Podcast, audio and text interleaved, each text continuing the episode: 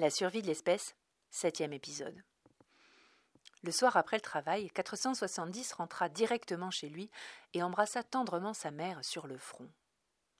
Elle esquissa un sourire en levant les yeux de son tricot.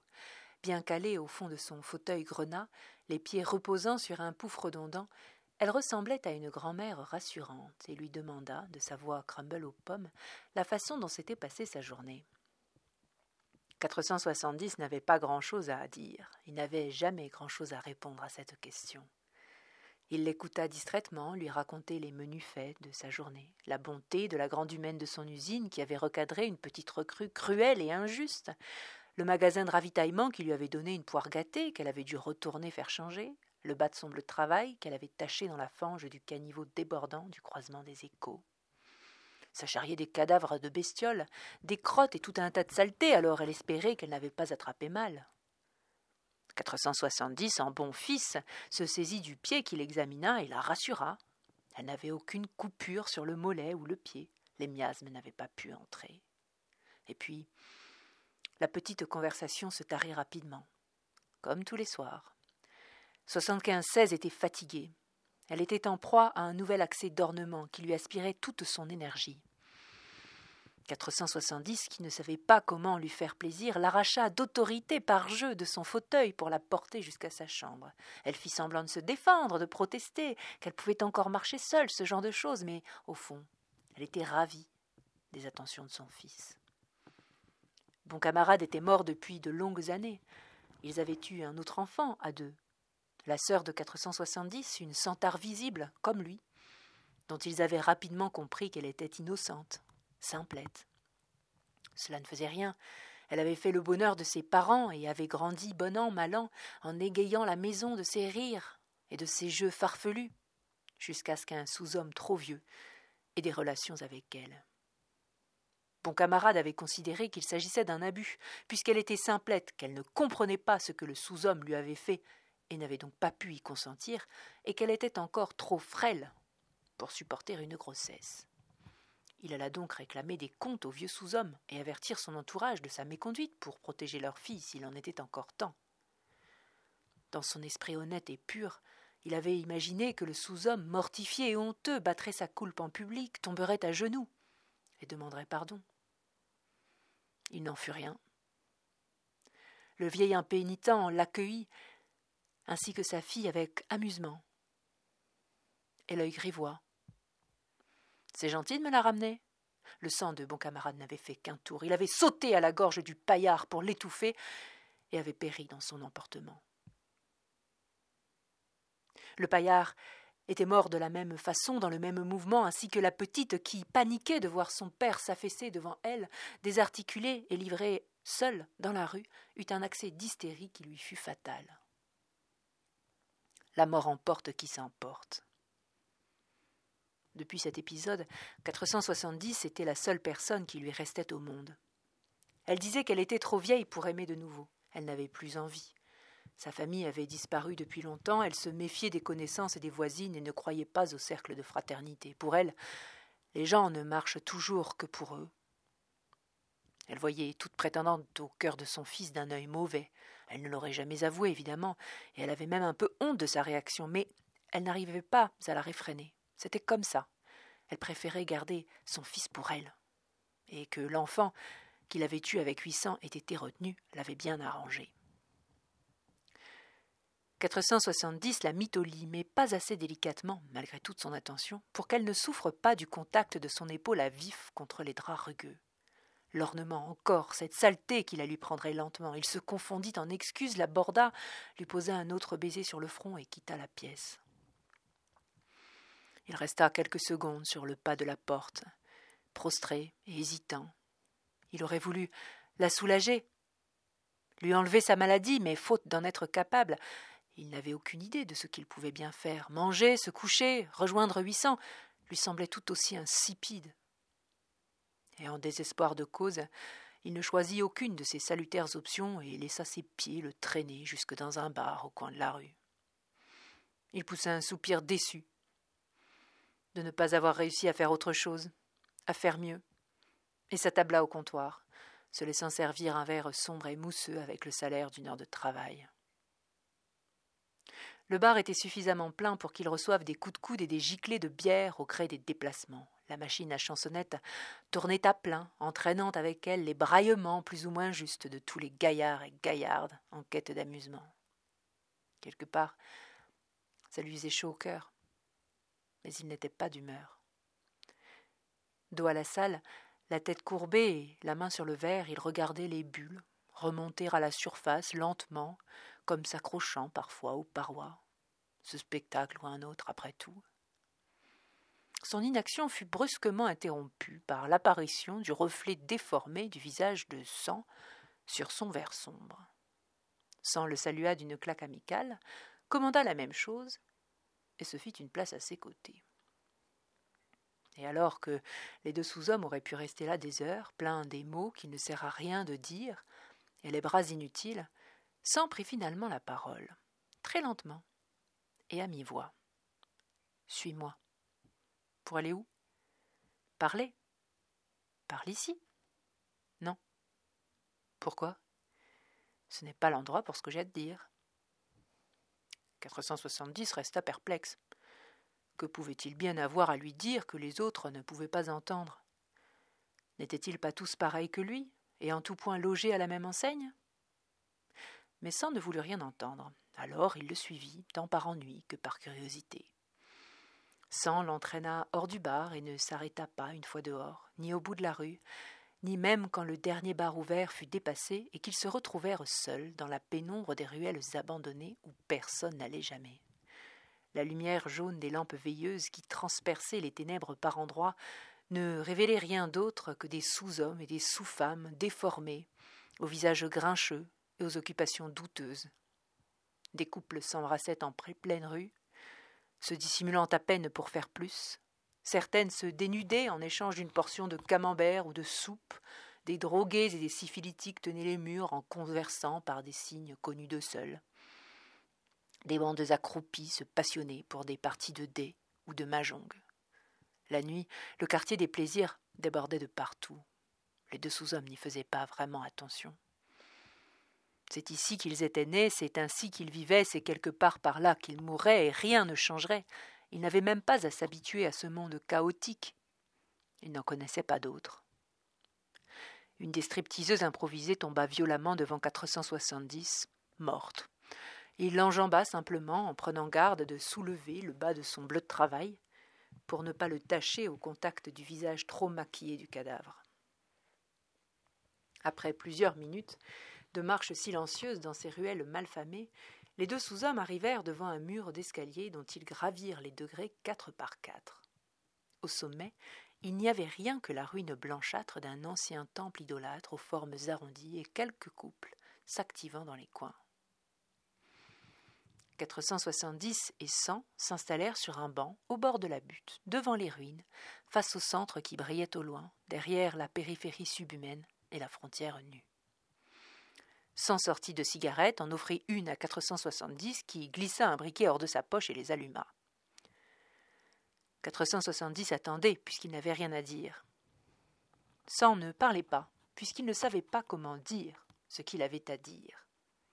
Comme s'il avait peur qu'en choisissant les mauvais mots, les mauvaises phrases, le sens de ses propos puisse être perdu ou tomber à plat.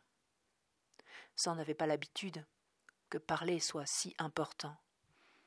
Une cigarette passa, 470 offrit la seconde, le silence s'étira. Les deux sous-hommes avaient les yeux perdus sur les lumières de la ville humaine qui perçait la nuit dans le lointain. Et la voix de sang s'éleva enfin. On peut peut-être faire quelque chose. Quelque chose? Pourquoi? Pour James et ta mère. James était la petite amie de sang. Son nom était 007 89 56, mais une vieille coutume, dont plus personne ne connaissait l'origine, voulait que l'on surnomme James ceux dont le diminutif était 007, de la même façon qu'on appelait les 1789 Révolution et les 1515 Marignan, évidemment. Sans que personne ne sache plus pourquoi. James avait de l'ornement qui lui grimpait dessus comme en volute de fumée, l'enrobant presque tout entière. Depuis plus de quatre ans qu'elle en était rongée quatre ans. Il lui restait au plus un an à vivre. Faire quoi? Les mettre en colère pour qu'elles s'énervent et meurent tout de suite? Non. Alors quoi? Je sais peut-être comment les sauver.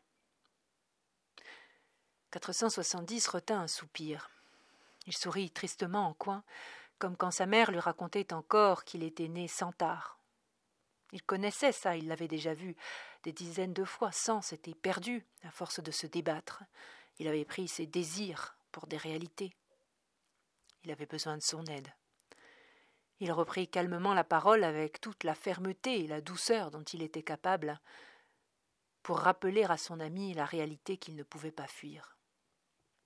Sans. Elles sont malades. Elles vont mourir. Il n'ajouta pas qu'il était désolé ou qu'il était là. Ce n'était pas utile. Et puis il n'était pas très à l'aise avec toutes ces choses. Il préférait ne pas s'aventurer vers ses pensées. Sans sourit à son tour, mais gaiement. La compassion de son ami l'émouvait, et surtout, il n'était pas fou. Il ne s'était pas perdu.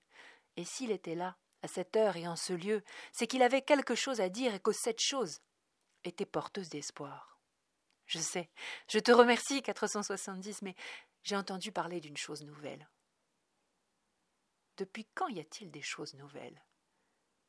470 n'avait pas tort, et le silence reprit ses droits, puisque les deux sous-hommes n'avaient pas vraiment l'habitude de débattre et fumèrent un instant avec concentration. Sans attendit que son courage revienne et que le dernier tourbillon de sa fumée bleutée ne s'évapore avant de reprendre la, parole. C'est vrai qu'il n'y en a pas beaucoup, mais les choses existent. Elles ont bien dû être nouvelles un jour. Et il n'avait pas tort non plus avec son pauvre argument. 470 acquiesça et le laissa continuer. Ça s'appelle la guérison. C'est un ami de James qui m'en a parlé. 9310. Tu le connais. 470 acquiesça de nouveau. Il travaillait dans la même usine qu'eux depuis un ou deux mois. Il avait apparu un beau jour, dans toute sa superbe. C'était un sous-homme légèrement inquiétant, immense et dégingandé, peu loquace, qui semblait rouler cette fois ses yeux maquillés de noir dans ses orbites avant de les poser sur vous, dodelinant sa tête sale, comme pour faire danser le chignon de cheveux gras et noirs qu'il portait au sommet du crâne. Sans aucun doute, il était de ceux qui voyaient des choses nouvelles. Il a l'air barré, je sais, je crois qu'il l'est un peu, mais pour ce que j'ai à te dire, je lui fais confiance. Sûrement que s'il avait été un peu moins fêlé, il n'aurait jamais fait ce qu'il a fait, mais il l'a fait, et c'est tant mieux. Écoute. 9310 est le quasi-frère de James. Ils ont grandi, à côté, porte à porte, fourrés l'un sur l'autre comme des petits animaux. La première fois que James m'a raconté leurs bêtises, le temps qu'elle passait fourrée avec lui à semer leur mère, à s'embrasser dans les soupentes et à courir après les chats errants, je ne te cache pas que j'ai été un peu jaloux. Et puis je l'ai vu. Je n'ai plus été jaloux du tout.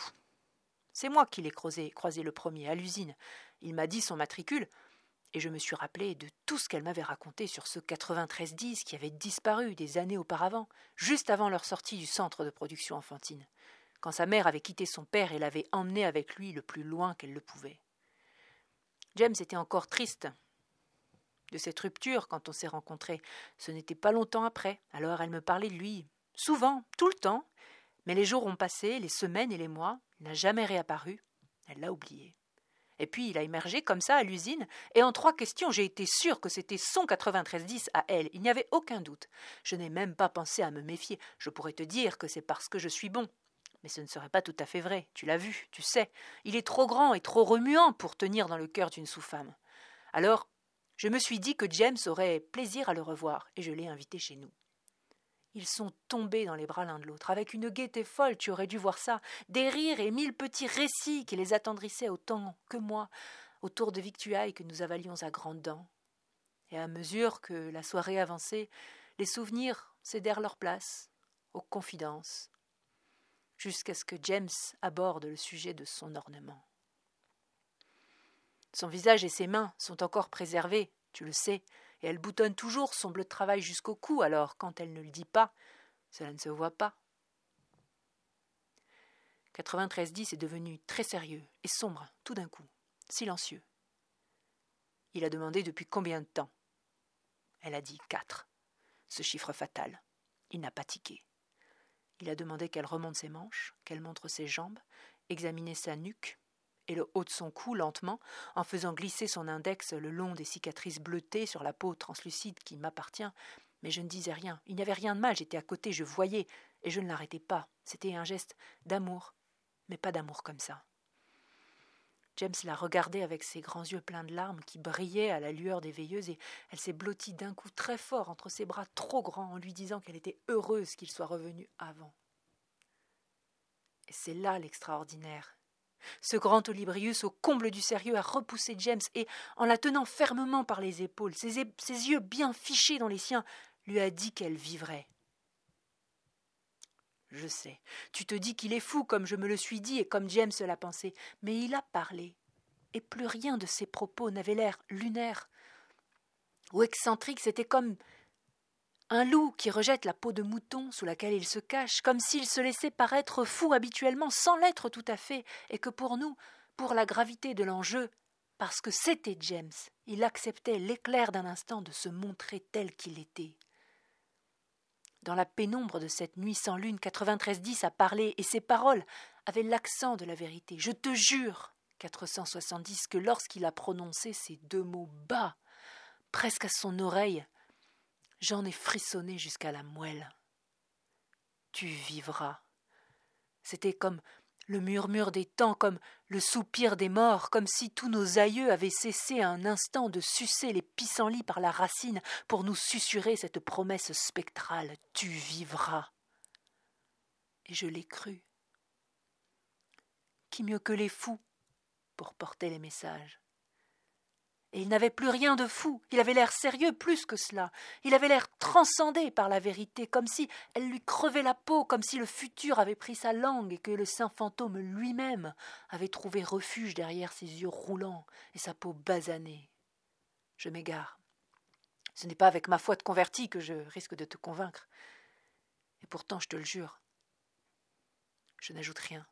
Je frissonnais, je tremblais, il m'absorbait, je n'étais plus moi-même.